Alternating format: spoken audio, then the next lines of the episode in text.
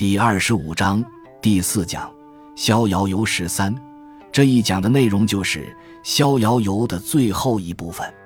但是为了便于大家理解，我们还得再回顾一下《上河中》究竟告诉了我们一些什么。《逍遥游》这一篇可以说是庄子作品中最富有文学色彩、最有趣味，也是最能表达庄子观念的一篇。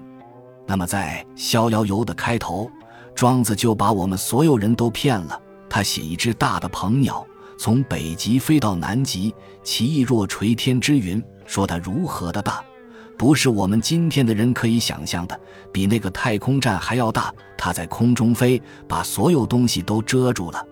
我在读初中的时候，老师说大鹏鸟在空中飞，就像我们想象自己在空中飞一样。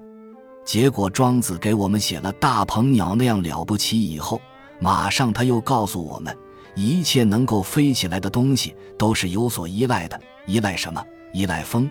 他说，如果不是那个龙卷风，这样大的一只鸟就无法升空。而且庄子说，不但要有风，还要有大气，大气还得有相当的厚度。如果大气很薄的话，它也飞不到那么高。那也就是说。大鹏鸟的自由不是真正的自由，它的自由，庄子说的叫有所待。像那些小鸟和蝉枝，他们觉得这个大鹏鸟莫名其妙，从北极飞南极有什么意思？哪里像我们根本就用不着，我们不用飞那么远，就把一天三顿饭解决了，何必要飞那么远？庄子从大鹏鸟和小鸟。蝉枝的对比，就得出了小枝和大枝的概念。大鹏鸟就是大枝，小鸟和蝉枝就是小枝。就是说，各种生命的存在有它的等级形式。庄子又说，它们的等级形式还有大年和小年的区别。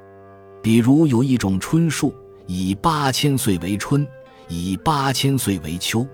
还有一个叫彭祖的，已经活了八百年了。这些就是大年，那些小年呢？有些菌类，生命不过七八天，连半个月都生活不了。有一种蝉枝，不知这春秋，它生下来就是夏天，夏天还没有完就死了。它们无论如何动脑筋去思考，都不会知道世界上还有个秋天。这些就是小年。但是，把这些区分了之后，庄子又说了：这些大枝和小枝、大年和小年，都不是真正的逍遥游，他们都有所待，就是都需要一定的客观条件，他们才能生存。而庄子要追求的是无所待的自由。无所待这个说法，就像民间一句口头话，叫人不求人品自高。实际上，我们是做不到这一点的。因为生活在社会上，便要依赖各种关系。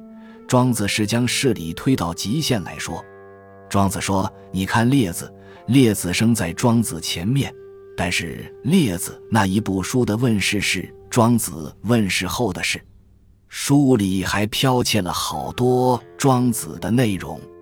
列子呢，会乘着风在空中飘，他一次顺着风飘出去半公里，半公里不落地。”这样，它可以走很远，但是列子这样和大鹏鸟、小鸟都不是真正的逍遥游，因为列子还是要有风，没有风它就无法飞起和停下。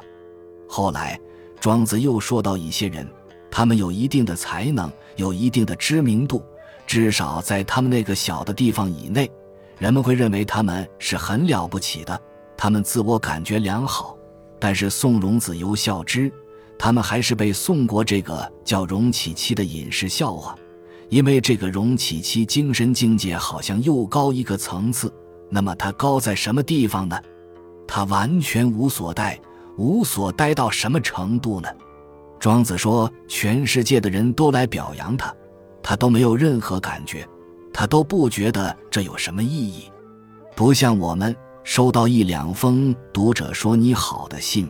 心里就喜欢的不得了，因为我们是小知。这些是我们在《逍遥游》上的部分讲的内容。在《逍遥游》中的部分，一开始就讲了一个隐士和神仙。隐士讲的是一个叫许由的人，他隐居在鸡山，这个鸡山在山西某一个地方。后来我看见有一篇文章曾经说，鸡山的那个鸡是庄子书上搓鸡的鸡。还有一篇文章说，鸡山这个地方出产两种很小很小的石头，一种全部是黑的，一种全部是白的。说中国最早的围棋用的就是那里的石头，所以就叫棋。后一种说法其实是不通的，因为中国古代从来不把围棋叫做棋，围棋是叫弈。你们看，孟子书上写的很清楚，有个人名叫弈秋，下棋下的很好。棋是后来的象棋。而象棋是从印度那边传来的，“棋”这个字是一个音译，是古代梵文的音译。许由在鸡山当了隐士，他的道德修养非常高，非常好。而中国的第一个帝王就是尧，因为尧以前皇帝神农、轩辕等，司马迁说那些东西是不可靠的。司马迁说那些近身先生。就是那个时候的绅士阶层都避开这些不谈。那么，中国第一个帝王就是尧。尧生活于距今四千三百年。后人说尧治理天下治理得很好。他找许由说他不想再当这个帝王，是不是由你许由来当？并且说天下是因为有了你才治理好的。日月出矣，而绝火不息。其余光也，不亦难乎？太阳都出来了，你还把小灯点起来，你不是难为那盏灯吗？时雨降矣，而由尽灌，其余则也，不亦劳乎？天上下了雨，庄稼都有水了，你还去灌水，你不是白白浪费水吗？但是许由说：“我不能代替你，在逍遥游。”这一篇里，这一段的意思就是说，当了帝王也不自由，因为当了帝王还要治理天下，还要弄得非常累。那个隐士才有真正的逍遥。本集就到这儿了，感谢您的收听，喜欢请订阅关注主播，主页有更多精彩内容。